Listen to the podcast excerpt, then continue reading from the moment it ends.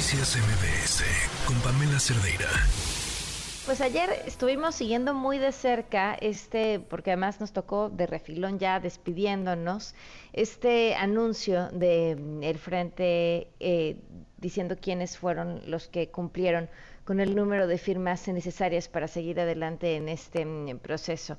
Y bueno, pues escuchamos también ya las eh, voces desde el PRD, no contentos, algunos, algunas cejas levantadas sobre cómo se verificaron estas firmas, cómo se definió quiénes sí pasaban y quiénes no. En la línea nos acompaña Alejandra Latapí, integrante de Poder Ciudadano y de Unidos, exconsejera del IFE. ¿Cómo estás? Gracias por acompañarnos. Gracias, Pamela. Muy buenas tardes y a toda la audiencia también. Oye, cuéntanos, ¿cómo, ¿cómo fue este proceso para definir quiénes sí pasaban y quiénes no? Algunos de los que siguieron el proceso habían anunciado que sí habían alcanzado el número de firmas. Eh, ¿Qué pasó?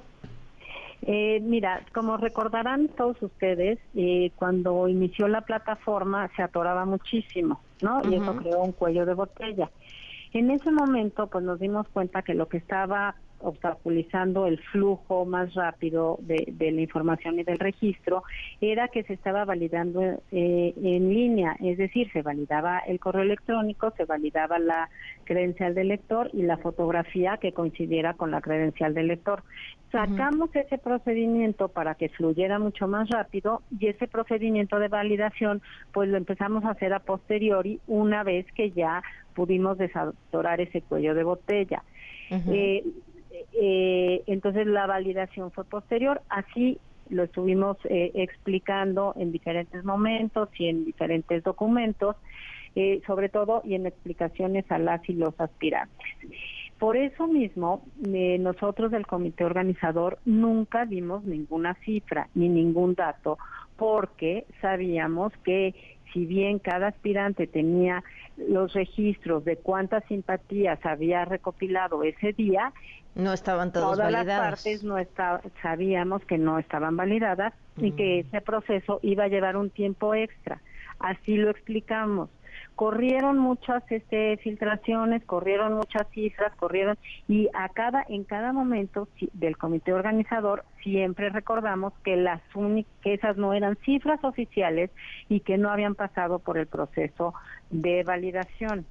En el momento que se cierra la plataforma para recibir las simpatías y que se termina, no es que se empiece a hacer en ese momento el proceso de validación, sino que se continúa, se requirió toda la, la noche, la medianoche y la mañana del día siguiente y por eso citamos hasta las 5 de la tarde.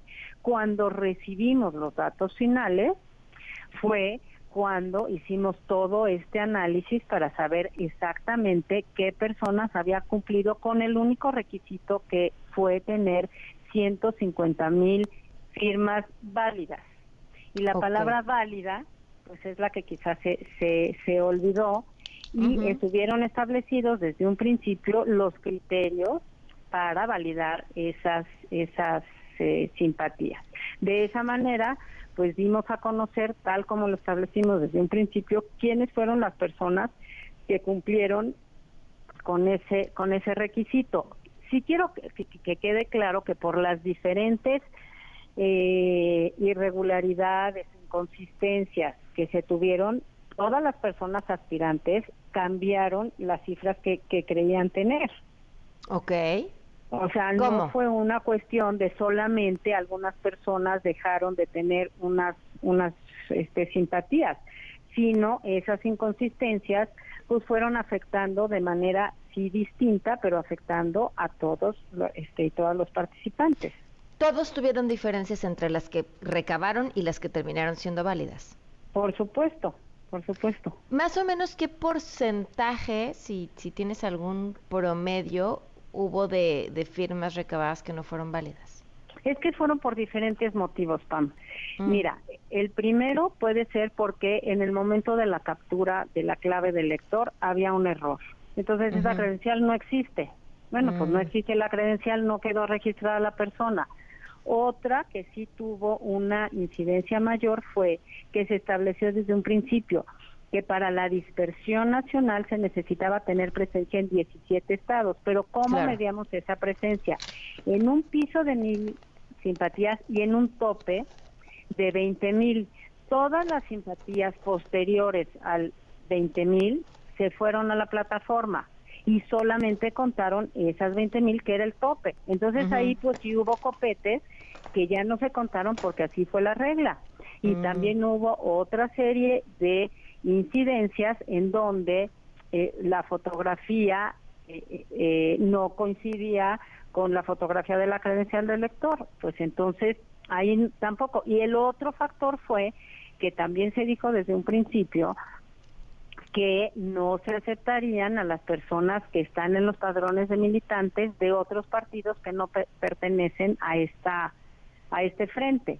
Entonces, pues sí hubo casos en que se, se cayó en una o en algunas o en todas o en, o en menos, pero pero es un comportamiento generalizado y todas aquellas que cayeron bajo estos criterios pues no fueron contabilizadas.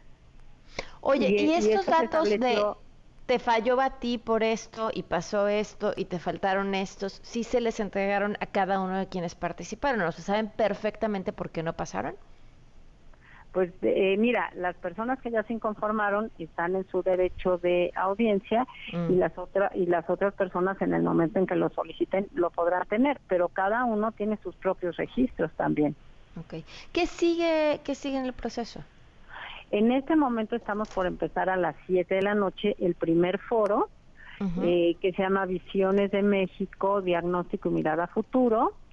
Y mañana empezamos con, con la encuesta para determinar quiénes son las tres personas aspirantes que participarían en cinco foros regionales a lo largo de semana y media. Después viene otra encuesta y después la consulta eh, directa del 3 de septiembre. Es importantísimo que las personas que nos estén escuchando y no se hayan registrado y quieran participar, se registren. Ya no van a poder dar las simpatías porque ese, ese proceso ya terminó, pero sí pueden seguir registrándose de aquí al 20 de agosto.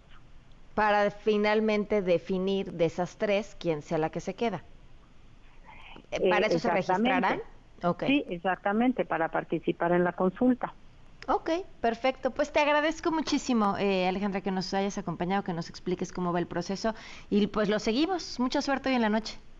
Muchas gracias y un saludo para ti y para toda tu audiencia. Gracias, buenas tardes.